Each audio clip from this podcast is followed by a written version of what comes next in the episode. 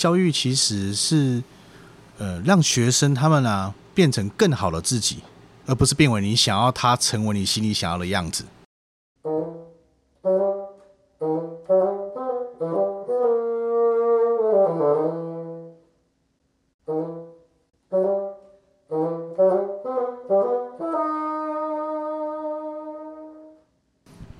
Welcome to the Mr. Cockroach，欢迎大家收听卡克洛奇拖鞋下的沙龙。我是节目主持人蟑螂，今天又非常荣幸的邀请到宇宙设计的首席 Jerry。哎，大家好，我是 Jerry 刘守书。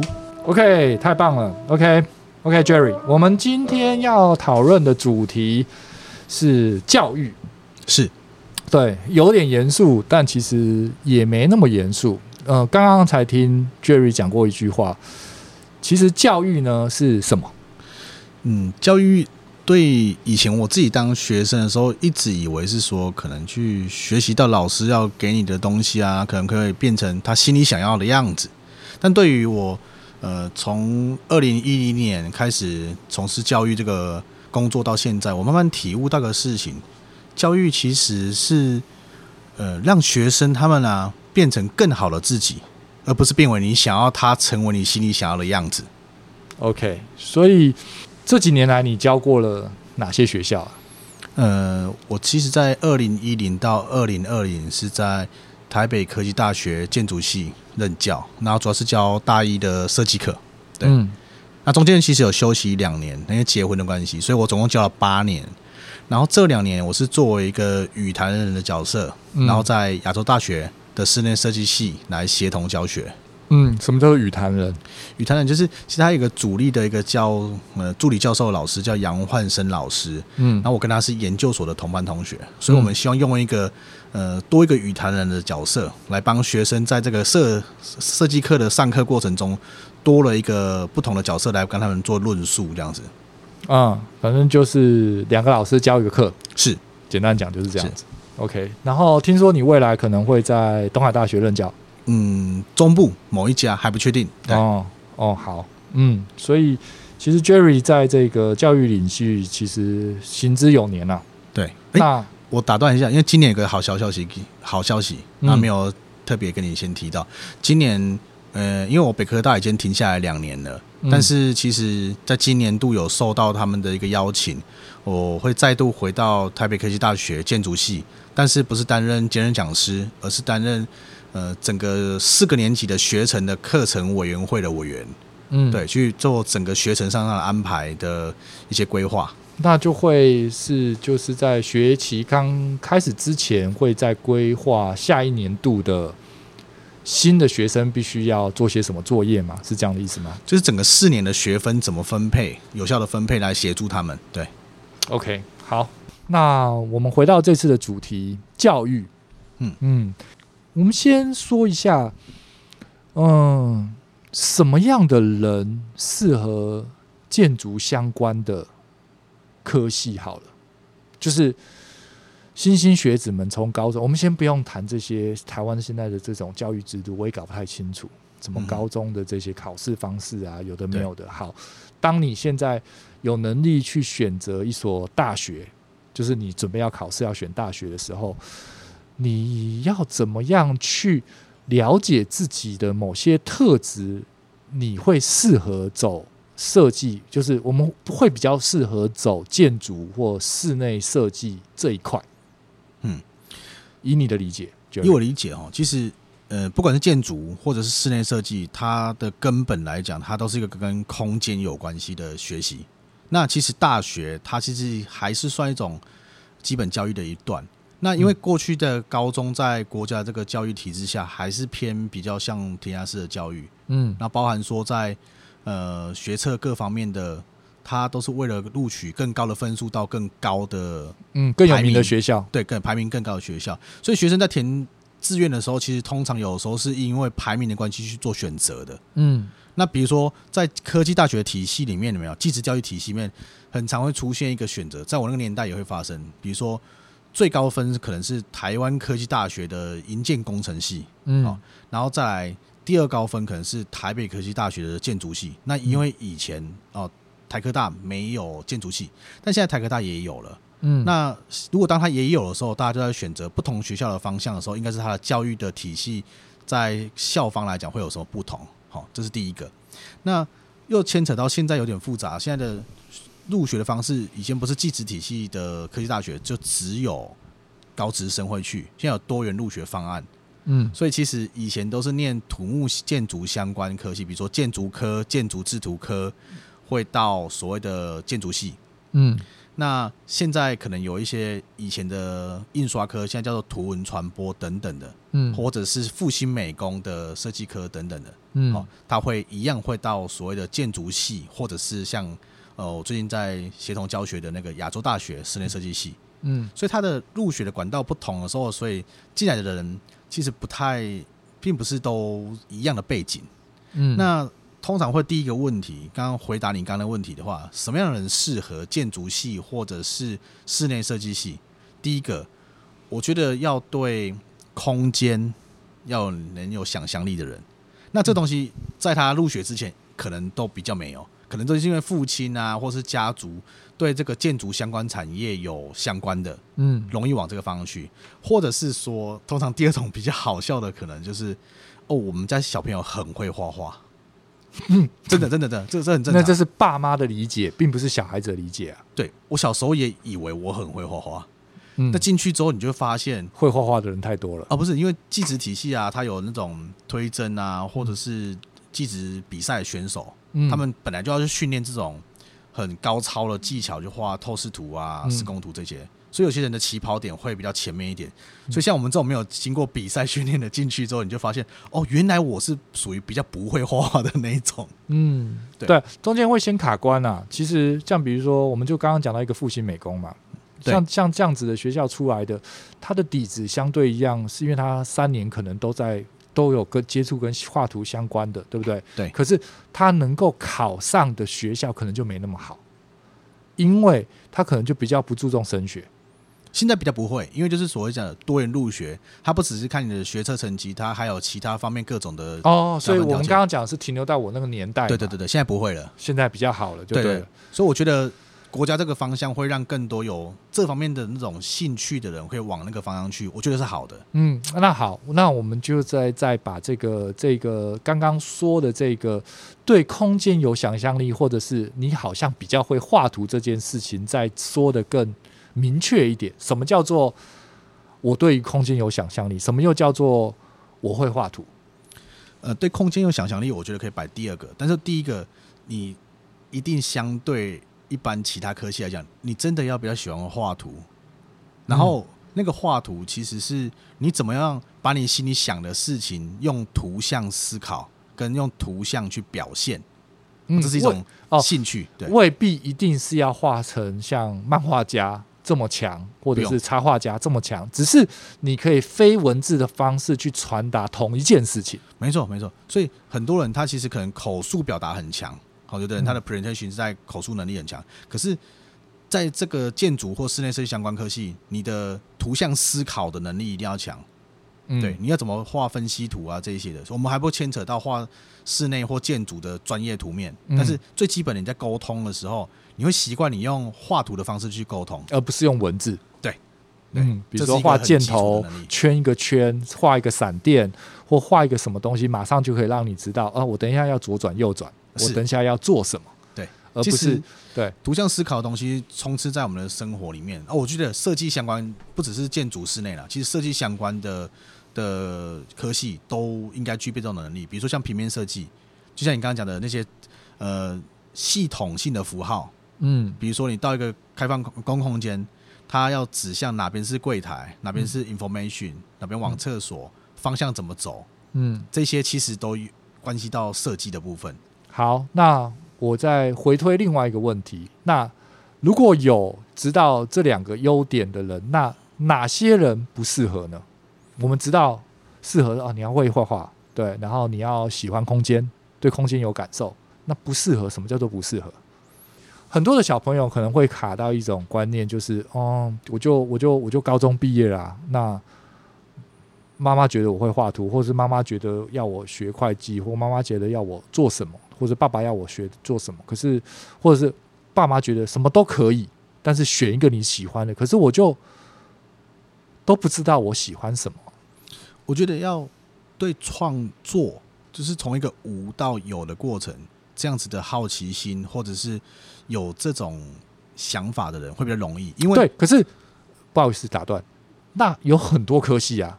我们有建筑，我们有水土木，对，光建筑相关，然后我们有室内设计科，这至少都就至少大分类就这三种。嗯，你大家可以再纠正我，然后再来，就一大堆美术相关的东西出现啊，多媒体啊，或纯美术啊，对啊，你知道我在说什么吗？嗯、雕塑、陶艺，这一大堆这种。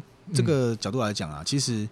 呃，在建筑整个大的产业里面啊，其实我认为不只是建筑系，还有室内设计系。我认为其实像土木系也好，或营建工程系也好，哦，这些都是建筑相关产业。还有水利啊，水利也可以。但是其实你都要对空间有点想象力，如果有都是更好的。比如说我们最近常常讲，很多去土木或是营建工程等等学习结构的，嗯，好，他其实可能在结构方面他有想象力的时候，他就不用一般。最基本、最没有挑战性的方式去完成一个结构系统，所以其实对空间有想象力的人，他其实就算是他在土木建筑、呃营造这些，都有可能可以创造更好的空间。嗯，可是就我现在就把自己设身处地人想成是一个大学生，我就已经开始紧张了，因为我不管怎么样，我都我投下去就可能要花个四年的时间，然后我再来转系或者再来转校，总是一件不是很舒服或重考。不喜欢我再浪费了一年读了一个科系，然后发现我不喜欢，嗯，所以然后我们又有那么多选择，我们先不要讲刚刚讲的其他的美术相关，光是建筑相关的东西，我都对于空间有想象力，我都还可以会画一点东西，嗯，那来啦，那我该选什么？我可以选水土木，我可以学建筑管理，我可以学建筑，我可以学室内设计，那我我要我该选择什么？其实这部分我觉得。他在选择题的这个阶段啊，其实，在各个大学，他们都有前期的推广，包含像东海大学的建筑系，他们就很完整的去在网站上面也好，或者他们有一些活动会去举办，让这些高中生要来念之前，先看过所有他课程上要训练的东西。啊，大一、大二、大三、大四要训练什么，然后加上可能像东海很棒，他们还有曾经有一个。一篇文章，就是写写给这些所要入学的人，嗯，告诉他们，其实你要面对什么，包含你可能要很辛苦，你要花很多时间，嗯，比一般科系来讲，你要花更多时间，这些事情其实都是事先会让你知道，因为时代不一样了，我觉得我们有更有义务要告知这些年轻人，其实你要面对的是什么，嗯，对，啊，我我倒是觉得这还好，因为我觉得比较怎么还好，我我一选错了，我就对啊，离家背景，然后。要重考，一点都不还好啊！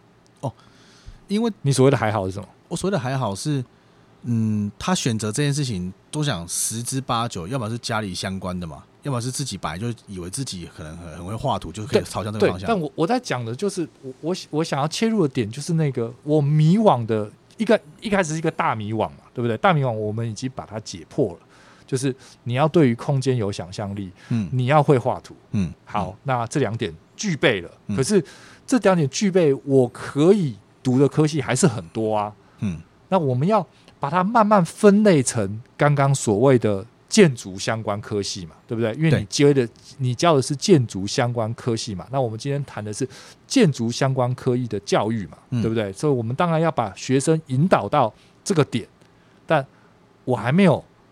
感受到那个点，我还没听到那个点。对啊，所以我说在学程上的说明就很重要了啊。就是我们在讲啊，就是说每一个科系它一定有它的，就像我现在当课程委员嘛，我们一定有一年你要修的学分，比如说一百三十个学分好了。嗯，那你在大一的时候，你落下来会有大概多少学分？然后会学习哪些课程？嗯，然后其实这些课程在各个大学里面的官方网站其实都有做一些基础说明。那那个那个基本上，除非你不去看了。不然你不会不知道你要干嘛啊！但但是但是我跟你讲，现在还是到这个年代，还是有很多人他是站站在一个我我可能没看，我就来了。但是我要再回头再来更真切的回答你这件事情，是我在任教的过程中，其实一定会出现很多像这类的学生。那通常呢，我们会看这个学生的可能性，他有没有想要继续探索跟空间设计有关的基础能力跟意愿。如果没有，我们也都会鼓励他们转往其他方向去。像我的教学的过程中，有曾经有学生他转往去念法律系的，他很明确，他是他是在我那一届教的学生里面，他是画图技术能力在那一组里面是最不好的，嗯，但是不代表他的空间能力不好哦，嗯，他的画图技术是最那组里面六个人里面最可能最差的，但是他的空间能力是最好的，很奇妙吧？所以我鼓励他说，其实你有具备这部分的天分，但他告诉我两个点。他的身体可能没有办法承受这么长时间的对这个辛苦的程度。好，第二个是他其实对法律有一些相关的兴趣。我说，那我鼓励你，其实对我来讲，人生你活到八十五岁跟八十六岁差一年没差多少。嗯，你少一年的学习，嗯，把那一年的时间在你人生做个选择，往另外一个方向去而已。嗯，我们人生，我们先不要讲说选科系算起来是一一年好了，你这辈子可能走错路转右转要变成转左转的事情，应该发生。嗯，一千次以上吧。有些有些人交个男女朋友花了十年才知道错了。是，嗯，那我认为这个也是人生学习的一部分，在教育来讲。那我曾经有一个很棒的学生，他是我大一带他，他的能力是非常好。他本身是呃台北师大附中哦，高中毕业的，所以他本来的那个能力就非常的优秀。但他是师大附中的魔术社的副社长，嗯，所以他到大三的时候，他就来跟我聊，我说。他的能力就很好啊，做空间绝对没问题。但他说他觉得他兴趣好像不在这边，他想要去做跟魔术有关的事情。嗯，但他最后很棒啊，他到北呃，先在台湾跟一个魔术师做道具，后来到北京帮刘谦做道具。嗯，然后接下来他就往自己这个方向去，朝向做自己的道具公司。嗯，对，所以也是一个，我认为跟空间有关系啊。对啊，但不一定非得做建筑不可啊。嗯，对。嗯，我都会鼓励他们，但是他也在这个教育的过程中找到自己的路了，这是最开心的嘛。应该说，我们在教育的过程中有教给他一个很核心的东西，这就是我讲的。进来之后，其实有些人他不见得能够那么明确的知道他要还是不要，因为他可能还没找到那个乐趣。嗯，可是这就是教育的重要。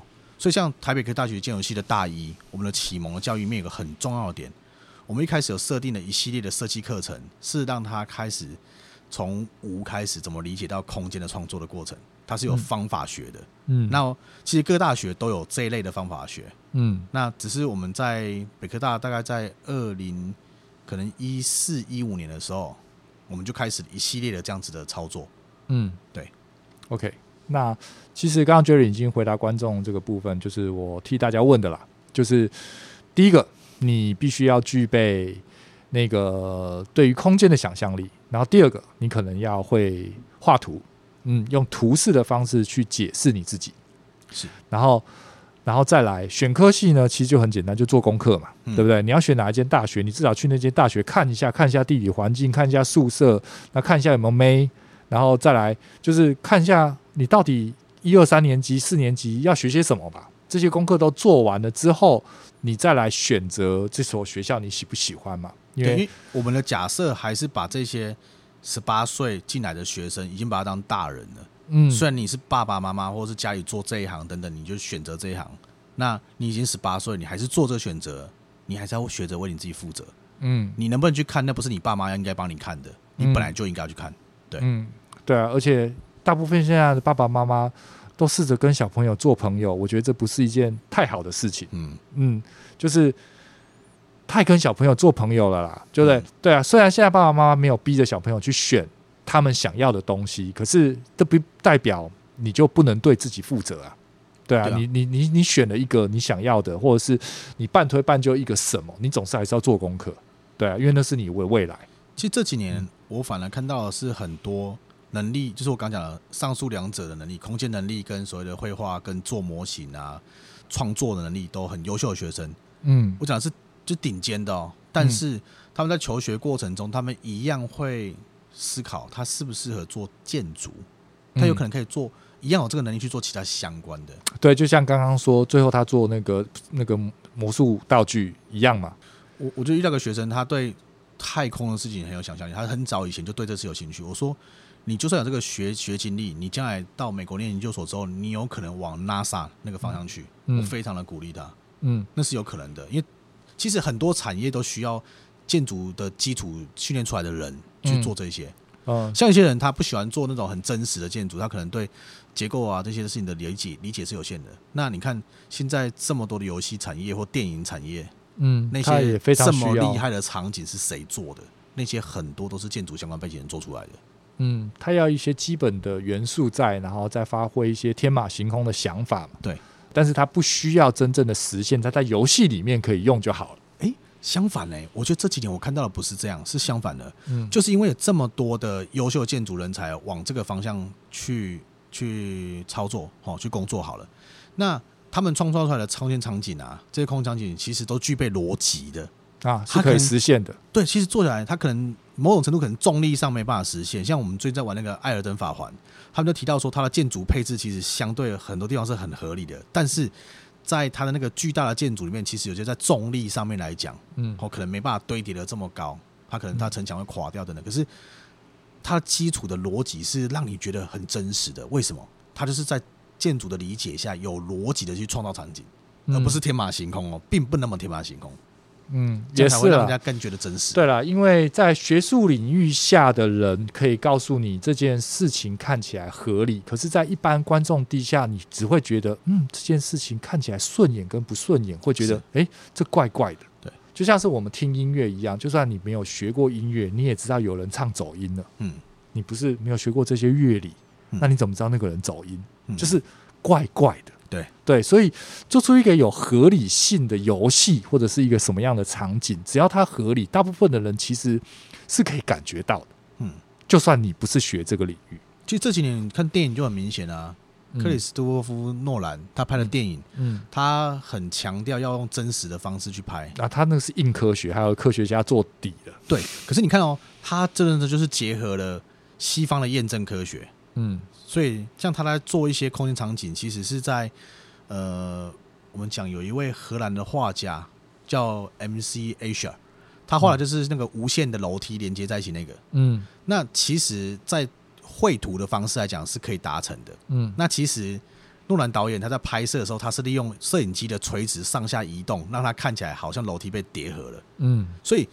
那些事情，你如果没有具备这个空间的专业能力的时候，其实它的实现就必须用 CG 去硬做啊。但它可以把它拍得很真实，是因为它具备这个建筑空间的理解。对，但是就是有学问跟没有学问的差别。欸、是是是，对，是你你有这些底子，你才能卖弄这些东西嘛，对不对？你连这个都不知道，对对啊。然后也要有这些底子的人才看得出这个东西的好，没错。不然你就是只是看一个科幻片啊，科幻片不好看啊。对啊，哪里不好看？如果以一个建筑人来说，他无限的想象空间，以及你也看到很多他的优点。嗯，我觉得现在受众都越来越会做功课，包含电影刚看的当下、当下，或者事后去看一些影评，大家对那个电影的背后的架构的理解会更有兴趣。是啊，因为现在每一样创作出来的东西都被各个网红或各个 YouTuber 的这种非常强力的检视。对。所有的解析，所有的内容，对。啊，所以任何一个小小的点跟我们以前不一样，不一样了，对啊，因为就是一个影片的大爆发嘛，嗯，对啊，你很难混过去啊，对，那个专业程度会完全不一样，就像我，你不能混过去了，你不，我觉得相反，他们很多已经不是想要混过去，是他们对那个细节的要求之高，嗯，可能比我们的专业还专业，对，比真实在做案子的专业可能还要专业了。对啊，考究的程度不一样了，也是要看某些电影啊，就是对啊，但是这个东西就我觉得就是现阶段我觉得有点可惜的，尤其就是现在的好莱坞电影或大部分现在的电影，大家都觉得没有以前的好看，虽然有点离题，可是其实就是那个中心点还是一样，我们在说一个故事嘛。嗯，我个人觉得那个架构性强，OK，但是如果你的故事不好看，嗯，就像是现在一大堆的这种所谓的英雄电影，嗯。你就是在一个卖弄画面的一个感觉底下，可是是一个糟糕的故事。嗯，有蛮多这种类型。可是我我觉得回到刚刚那个教育的点说，其实就算是进入到大学四年或五年的建筑系教育，或者是像室内设计科系，大部分是四年的的教育。嗯，他们的专业其实在未来落实到跟社会工作接轨这一部分，好，基本上他的受的教育是有一些帮助的，但是也不代表他非得往那个地方去。其实他大学对我来讲还是一个基本入门的状态，嗯，对，所以才会需要后面可能有硕士、博士等等的。我会觉得，呃，简单讲，回过头讲，我是想要强调一件事情是，大学教育不应该是职前训练所。它只是一个入门教育，让你理解这件事情的基本架构，然后让你知道你可以做什么，然后获得一定程度的专业。可是它不是帮事务所们去训练你的员工，不是。OK，对，嗯，好，这个部分我们稍微详谈一下，我们先休息一下下。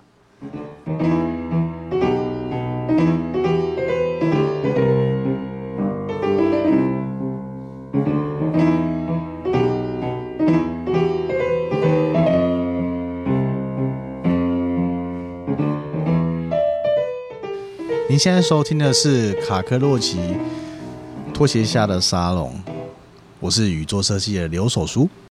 OK，Welcome back to the Mr. Cockroach。那，呃，所以我们刚刚谈到了大学四年并不是事务所的一个跳板，它不是在帮事务所训练新一批的建筑师或室内设计师的员工，那是什么？嗯，你这样说的意义是什么意思？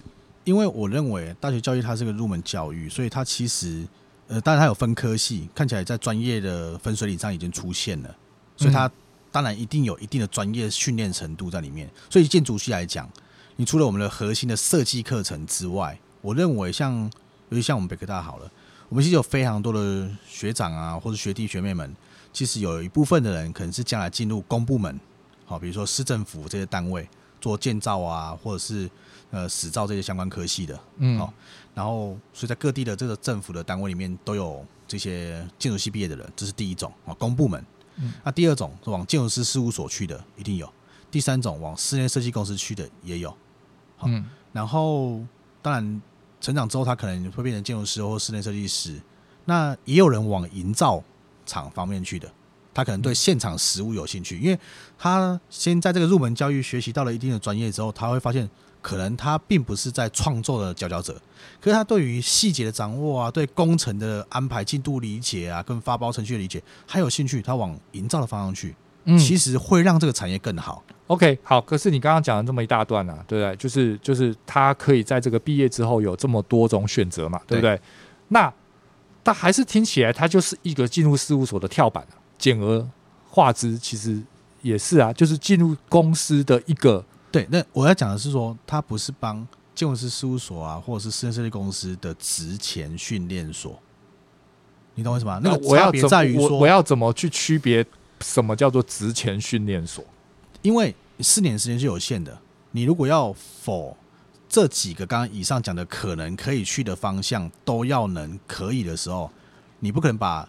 火力放在同个地方啊！我知道了，就是其实教育是一个还是某种程度的通识，是没错，他没有办法专攻某一项。对对，比如说，我就你刚刚讲，我可能会比较喜欢像是就是建筑监工的，对大型事务，然后或者是我想要只是画图的，是，或者是我比较喜欢做结构的，对对，都不一样嘛，嗯，对不对？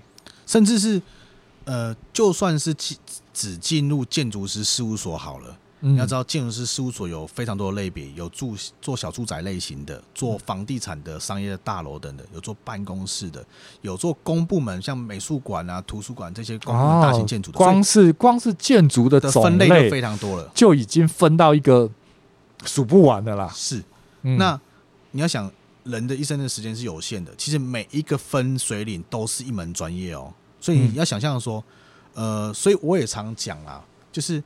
在外界来讲，大家都会觉得现在毕业的大学生不好用。我说哦，我以我当教师的立场，我就说，那本来就不是训练给你当员工用的，而是进入你的职场之后，就你的专业类别，我就反过来问你们这些专业职场的人，你有准备好要怎么教育他们衔接你们的工作吗？你有一个很好的训练员工的方式吗？让他更快可以成为专业者吗？嗯，你不要一直回来质问学校到底教了他们什么。我们是一个一个。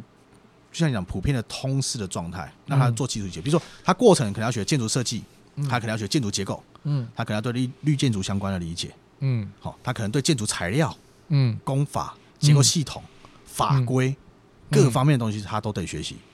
对，嗯，但这都是基础。比如说法规，你学了一个学期或两个学期，你认为三千条就好了，三千条的法规。落到县市政府的各个地方单位的法条会有增加非常多，各地方的承办有加上他的意见之后，可能会变成三万条。嗯，你觉得在那个一个学期或两个学期的课程中，他就会达到你事务所里面要去应对政府部门人员的专业吗？不可能。了解了，嗯呃，我简单的用我理解的话再说一次。那其实我觉得在教育体系底下，教育者有。这个义务要给学生一个全方面对于建筑领域的一个通识，但是，但是一个在职的企业，你必须要有一个呃，也不能叫无缝接轨，但是是一个好的教育训练，让这些学生们能够进入你公司体下，能够知道你想要他干嘛。是，应该简单的讲是这样子，就是。但是你不能够要求教育体系底下只是帮你训练出一个可以用的建筑人。是我曾经参参与一个论坛，他是一个嗯蛮有名的营造厂的公司老板，他邀请了全国各建筑系大学的的系主任等等的出席的会议啊。我那天刚好是代表北科大，代表我们系主任出席。那这件事情我们去了之后，他就提出一个议题说，如果在营造这个系统里面，如果出现了你们在学校就让他们对这些材料啊、工法啊更多理解的时候，他们应该辅导更多人投入这个产业。其实回过来可以帮建筑做出更好的的的成就嘛，是吧？嗯。但我就在那个会议上，因为我们在那个会议上，我们是先有两个建筑师回答这个问题，事务所先回答，然后再才是各个科技大学。嗯。那台北科技大学在那一次，因为台科大好像那次刚好系主任没有没有在那个会议上，所以我就代表北科大。说明第一就是第一个被点名的，嗯，因为技职体系最应该所谓好像跟社会的这些工作衔接嘛，嗯，对，要无缝接轨嘛，对啊，嗯，那我第一个回答的问题就是说，我说你就呛他，我们呃嗯、呃，不要都说呛，我就大概请教了他一下。第一个，我们看一下日本系统所有的营造厂在协助建筑设计的部分可以做到什么程度？我们的设计图到你的现场的施工图到你的发包图等等的。嗯，你们有没有去做相对的衔接？你们的能力有在这边花更多的人力上去吗？可能也不见得有。第二个，你看日本系统里面所有的建建筑相关的书籍有多少？你要理解一个木工啊，我们讲水电好了，还是说一个厕所的马桶怎么装好了？你一定能找得到书可以看。那请问你们这些营造厂在社会做了这么多年，你们有没有在这一块？真的有心的分享这些 know how 出来，让更多出现更多常民可理解的知识。没有，你一直把它放到大学教育，就把这些东西要把这些学生教好给你用，凭什么？对啊，你自己都不做任何功课。对，我说你，你一直要求这些学校的，我就讲啊，我们要教这么多东西，都是个通识嘛。对啊，再来另外一个我能理解的啦，是说真的啦，四年的时间啊，真的已经非常有限了。怎么可能学那么多东西？哦，所以今年我们就有在思考这个点，嗯、比如说，呃，因为我可能要扮演那个课程委员的角色嘛，嗯，我们就在思考说，其实学分的分配就有意义啦，嗯，比如说设计课的学分在计时体系应该要分数，是学分是多还是少？它比如说，那我们少一点好了，那可能我的其他的辅助学分是不是可以让它变更多？比如说在建筑结构或哪方面可以让它。有增加更多地方，让他往某一个建筑的某一个角度去的选择，嗯，这一些，我觉得其实这个事情是可以讨论的，是会让这个整个建筑教育的系统会更好的。嗯，好，那我们现在就进入这一块的主题，就是在这个，我们就当做现在是一个四年教育好了。嗯、四年教育底下，Jerry，你认为我们应该要给学生什么？我们要要要不要是哪一个科？是不是就建筑科就好，还是是一个通识的建筑体系的科系都通用？你想要讲哪一个？呃，听不太懂问题，什么意思？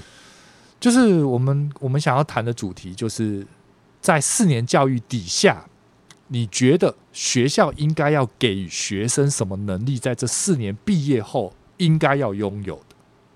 嗯，第一个就是先回到设计相关科系，就很多分水岭嘛。比如说我们讲的室内设计，对对对，但是因为这个这个这个这个光这个题目就有点大了，对对对，所以我们必须要讲，你想要这个这个分水底下，你想要讲哪一科？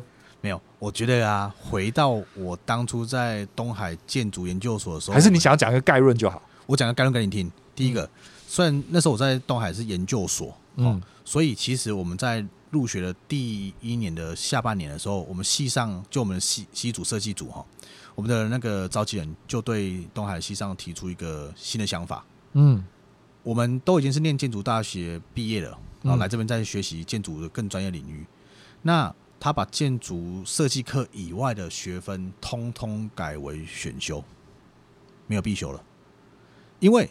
那当然是硕士啊！你要什么去辅助你的毕业专题、毕业论文的要求是你要选择好。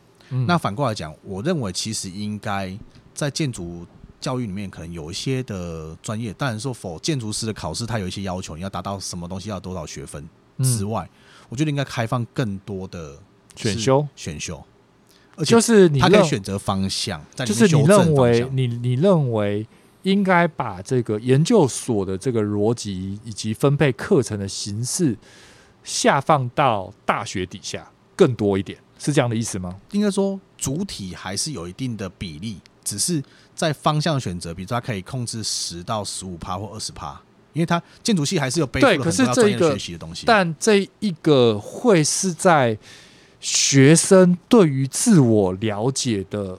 模式底下，他必须要非常非常的明了的情况之下，他才有办法做选择。是选择才是最难的。你给他一个通识是容易的，可是以我们台湾的填鸭式的教育底下，这些新兴十七、十八岁刚进入大一、大二的人，他有办法？我们先不要讲大一，一定是要通识嘛，对不对？嗯、他有办法在大二、大三的时候做出选择吗？有办法这么只给一两年的时间，他就有能力知道我有办法做这么明确的选择吗？不是，我觉得他还是个范围。你懂什么他选择的是一个范围，因为就算他选择他要往呃建筑设计这一块，那我就讲嘛，光建筑设计你就还有其他分水岭。嗯，那他比如说我在选建筑设计的时候，我其实。假设啦，我家的建设公司嘛，我是我爸派的，我来念建筑系的啊。当然我知道，我爸就说你可能要在那个营造那块，或者是给我加强一下。你对房地产的土地了解，对法规理解，你就要更强一点。对，哦，但这是这是因为他家嘛，对他家在做这个，那，我家不是做这块的，啊。那有一些人，如果他是往。呃，室内设计相关的，但建筑系我觉得还是以建筑为主啦。嗯，我的想法还是以建筑系为主。那你未来要发散的时候，还有发散的机会。啊，我们我们先停一下，我们在这边可能会有一些观众不太理解哦，呃，室内设计跟建筑的直接上的差别，你要不要用简单几句话先带过？我认为现在是在大学的教育就已经有分水岭，就是有科系不同的选择，就是有建筑系，还有室内设计系。嗯，那。我们都会觉得建筑系的教育来讲，它的传统是比较长远的，然后所以它的学习的内容来讲是比较多的。我们讲最直接好了，你念完建筑系的这几个科技大学或者一般中原大学、淡江啊、成大、东海等等的，它的学分的设计的基本有一个架构，里面是你念完之后，你的学分要足以可以考建筑师考试吧？嗯，你至少有机会可能可以成为建筑师。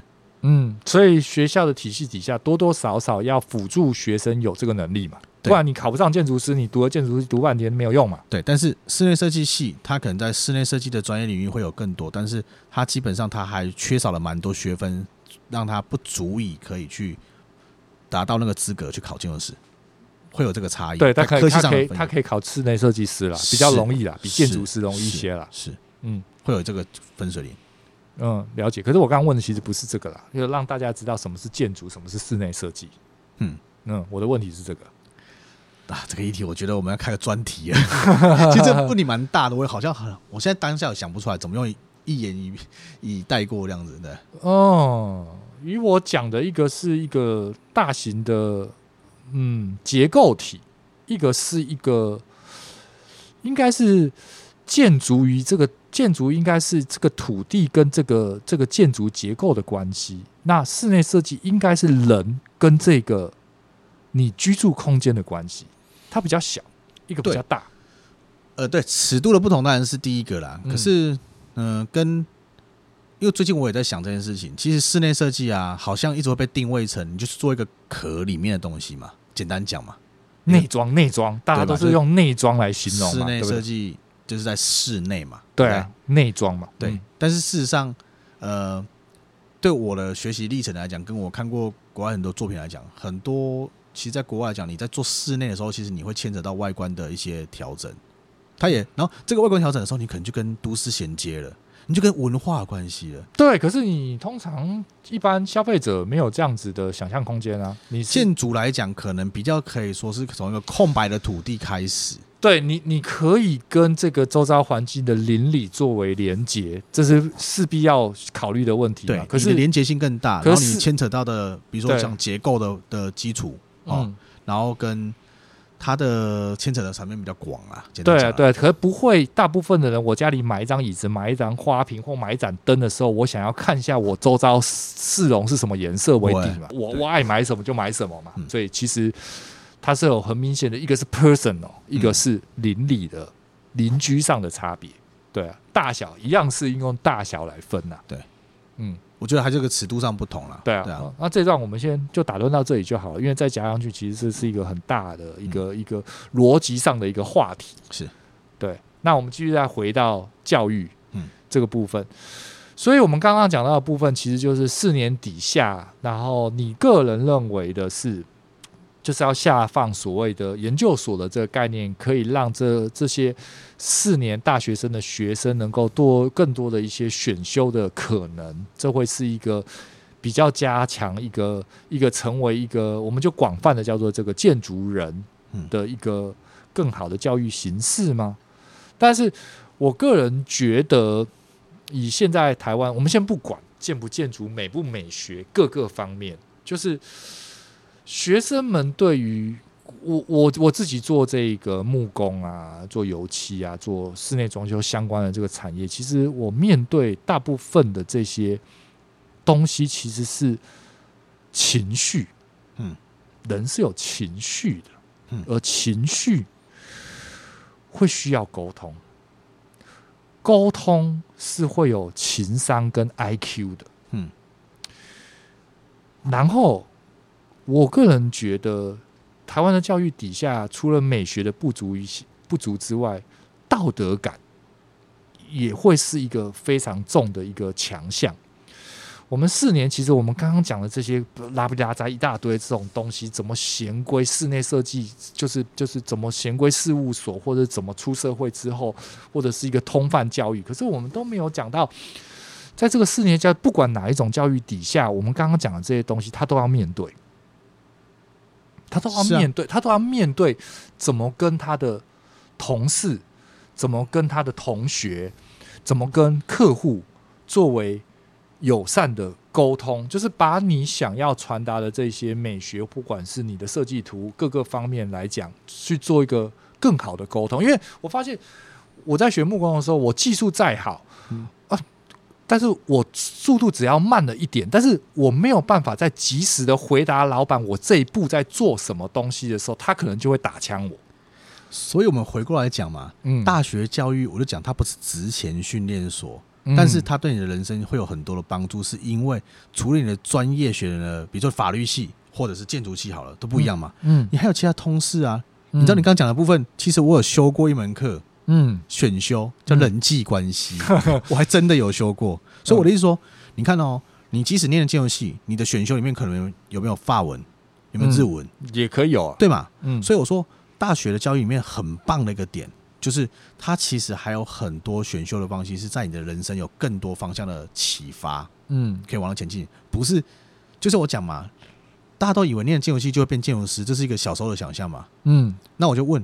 你真的念了法律系，你就真的成为律师吗？不一定吧。你可以当调查员，可以当法官，都可以耶。嗯，所以不是念了法律系就是只是律师一种可能吧？不是吧？对啊，对吧？你有可能成为法律相关的专业的记者，也有可能吧？嗯，因为你具备法律的知识嘛。嗯，所以我的意思是说，你看到念完这些大学之后，他不一定是要这个方向啊。嗯，所以像比如说，我们听另外一个 podcast 在讲说，他念中文系，那、嗯、中文系以前是做什么？就是当老师嘛。对，可以干嘛？对啊，对啊。但是你对中文的这个理解啊，跟沟通的能力的理解等等的，你有可能可以成为一个 podcast 的天王吗？有可能，对嘛？有可能，对啊。所以我说。就是这是一个很好的例子啊，所以大学教育并不是只是让你最后变成某一种唯一的专才，并不是啊。嗯，应该叫照照这种逻辑来推算来说，其实如果你有能力，或是还有那个时间，你也还年轻的话，其实不管你挑什么科系啦，选一个好的大学，交一些好的朋友。然后谈一谈恋爱学分，在于各个方面其实都是有用的。不要说就是现在就是大学只是一个标配，然后就去混了时间。其实，在某种程度上，你还是要认认真真的去做过这四年。然后你要以我们刚刚的的访谈的过程中，你就会发现，其实光是我们先不要讲其他科系，光是只是要成为一个建筑人，你在大学四年当中其实是远远不及的。因为你光通识完之后，你想要从中找到一个自己的专业底下，其实你就要做的功课就有许许多多，是绝对在这大四年来说学不完的。所所以我，我我在说啊，回到这个大学教育是个启蒙的过程，嗯，它其实是帮你某种程度是帮你脱离。你可能看很多人都离乡背景去就外地念大学吧，嗯，就脱离那个妈宝状态吧。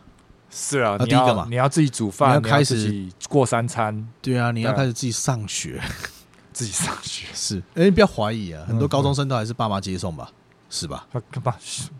对对啊，但现在大学生，你知道谁接送吗？但你去大学，Uber 啊，对，也有可能啊。但我说，我讲的意思是说，大学对我来讲，它就是一个启蒙的过程，对啊，让你真正开始能够独立思考。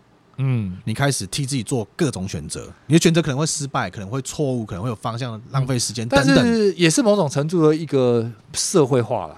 你必须要更多的人，更多的大环境去沟通。对，你可能我不知道霸不霸凌这件事情，可能在大学比较少一点啊。嗯，但是因为它是一个可选择性的东西嘛，嗯，对不对？它不是像高中国中这种，你是一个比较封闭式的环境。嗯，嗯，对啊。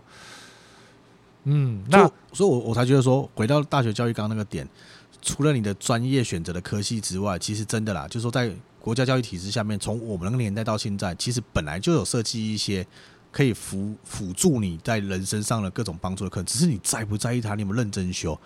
我真的很印象深刻，当时人际关系那门课的报告，我超认真做的。那你学了什么？你你学了什么？人际关系上你学了什么？它还是有一些基础理论架构让你基本的学习，然后我们最后要针对这个部分做一部分报告。那我们是三个同学去合作做一份报告的，嗯，所以我们当然就是就这一块哦，那就很大人际关系。这三个同学一起做作业，你另外两个同学都不做，是，然后只有你一个人做就完了嘛，对，对不对？所以那就是一个很大的人际关系啊。对啊，所以包含。我们在那个课程最后简报的时候，我也记得我印象深刻。我们三个同学，我还用 Photoshop 把那个每个人的脸都弄超帅的，然后每一个人都会好像一个伟大的人要讲一句重要的事情这样子。我说我会用我的建筑专业学到的东西，让那个事情再加分。嗯，所以我说，在大学教育教育很好玩的是，除了你的专业课程，你还有社团啊，嗯，对不对？你可能像我同学有一些很棒，他们都参加有的街舞社啊什么的，他们其实后来人生都在这一块还有其他的发展啊。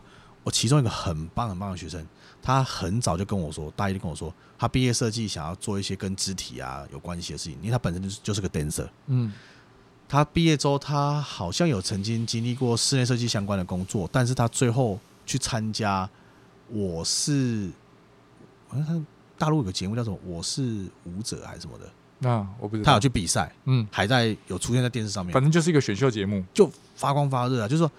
所以我说，那都是他的学习的过程中的一种人生的学习。嗯，就是你触碰到了这个点，你发现这个点或者这个水温是非常适合你的，你就进入了这个领域。嗯，因为他开启了更多扇的门嘛，对不对？对，有社团，有刚刚我讲的恋爱学分，有人际关系的沟通，也也有学校原本帮你包就是的共同科目以及专业科目。是，你可以才从从中间去找到一些。呃，对你的未来来说是更感兴趣的点。嗯，这就是我们刚刚源头在谈的所谓的教育，应该是要成就更好的你，对，而不是老师希望你成为什么，或是你父母希望你成为什么。要找到你自己的价值啊。对，嗯，那所以教育应该补足每个人成为一个更好的你，是，嗯，而且，嗯，为什么会成为更好的你？是在过程中有人可能可以去启发你，让你知道你在某方面有。更好的价值，然后你可以往那个方向去追寻，而不是我给你一个框，你要往这个框里面走。经过这个框，你就会成为那个形状走出来。不是，是我们在过程中给你一些这样子的提示，让你知道说，哦，你其实有其他的可能，做选择还是你。所以你经过哪一个选择，变成哪一种你，那还是你的选择。而我认为，不管变成哪一种你，其实都应该会变成更好的你自己。逻辑上，我觉得应该会是这样子。OK，那就选选，你就人生的选择有选对选错嘛？比如说遇到个十字路口，你明明应该要左转，但你可能因为分心了往右转，那难道是错了吗？以时间上来讲，你会多绕一圈是错的嘛？是吧？嗯、可是你可能因为右转，你遇到更好的事情，可能是对的吧？你有可能因为你刚刚没有绕错路右转，你左转遇到了困难了吧？也有可能吧？比如说那边道路在施工，嗯、所以我认为讲起来这蛮哲学的。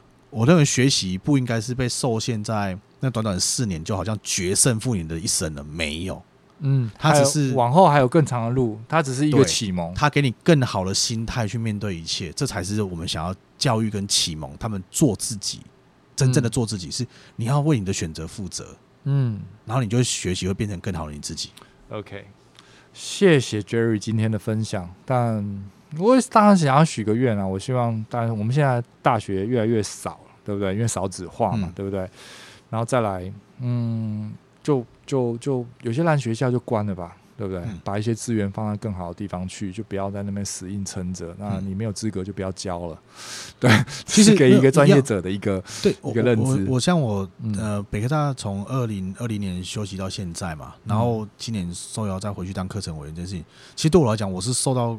更大的一个怎么讲？一个赋予的一个压力吧。可是我真心还蛮开心的是，哦，我有机会除了从直接性的教育来讲，从课程上面，我会可不可以找到其他更好的方式去协助他们？然后我对我们自己在投入教育这件事情，其实说真的，这就是一个回馈社会啦。毕竟我是说真心话，我真的以前我们的老师把我教得非常好。所以我很愿意投入回去帮助我的学生或学弟妹们之类的，或者是像我现在已经跨学校到亚洲大学去协同教学，去帮助他们那边的学生。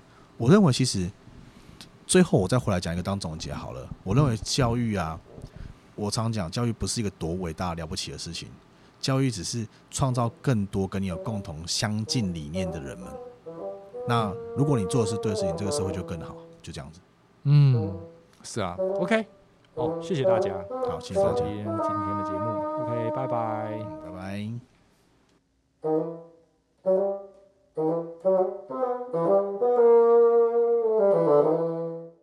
Uh,